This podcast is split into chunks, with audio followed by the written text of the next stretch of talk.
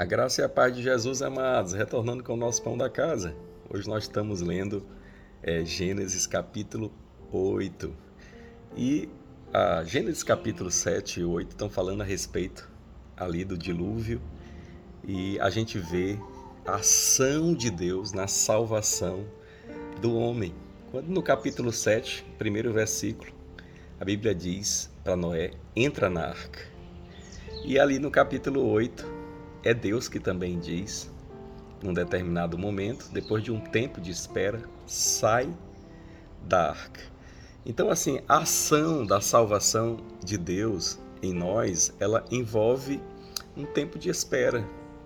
E a gente observa nessa história da, do dilúvio, né? quando Noé entra com a sua esposa, seus filhos, suas noras dentro do barco. Isso quer dizer, a salvação é para toda a nossa família. Essa é a intenção de Deus. A arca, ela aponta para salvação, aponta para a igreja também e aponta para a família que Deus deseja que seja salva, né? Por isso que a palavra de Deus diz: creia e será salvo tu e a tua casa. A palavra de Deus diz ali no capítulo 7 que a arca, ao ser construída, ela foi feita com dimensões específicas de Deus. E Deus colocou nela pavimentos. Ah, ele descreve três pavimentos: um embaixo, um no meio e um superior. E no alto desse pavimento superior existia uma portinhola de um côvado né, de altura, quer dizer mais ou menos 50 centímetros. Uma portinha de 50 por 50 e uma porta lateral por onde as pessoas entraram lá no andar, no primeiro andar.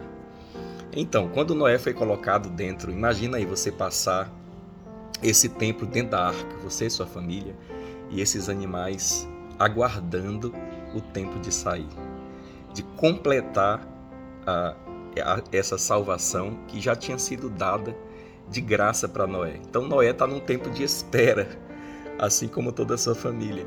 E é interessante você perceber que, assim como na arca e em outras ilustrações na palavra de Deus, há níveis onde nós podemos transitar.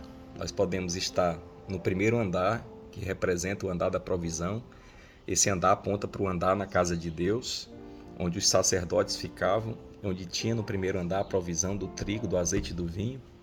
Você tinha um segundo andar, que era o andar do descanso, e você tinha o terceiro andar, que era o andar onde se reservava o tesouro. E aqui eu quero apontar algo muito importante para o tempo de espera.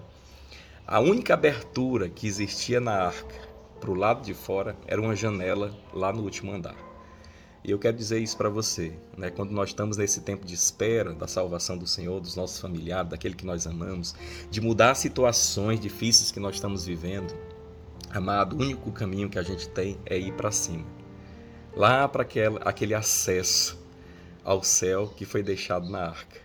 E a Bíblia diz ali que no final do tempo, que alguns acham que foram 40 dias, não, choveu 40 dias, as águas altas permaneceram, né, permaneceram altas sobre a terra durante 150 dias.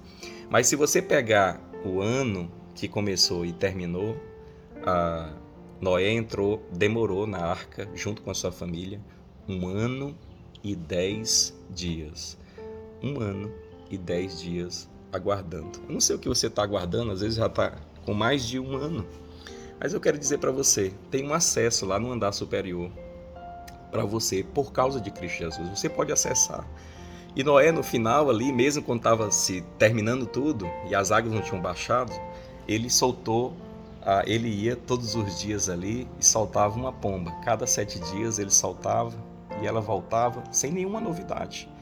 Mas num determinado dia ela voltou com uma folhinha de oliveira, de esperança. As águas tinham baixado e as plantas estavam crescendo novamente. Existia vida. Eu quero dizer para isso para você. Ah, não pare de orar, não pare de buscar o alto, não pare de acessar a janela celestial a escada celestial que nos foi dada, por isso que nós somos casa de Deus. E num determinado momento, nas suas orações, talvez no final da tarde, vai vir uma novidade diferente, uma folha de oliveira, dando esperança para você de que as coisas já se completaram e a resposta da sua oração chegou. Então, Deus te abençoe, meu amado. Receba o pão da casa hoje, te trazendo esperança.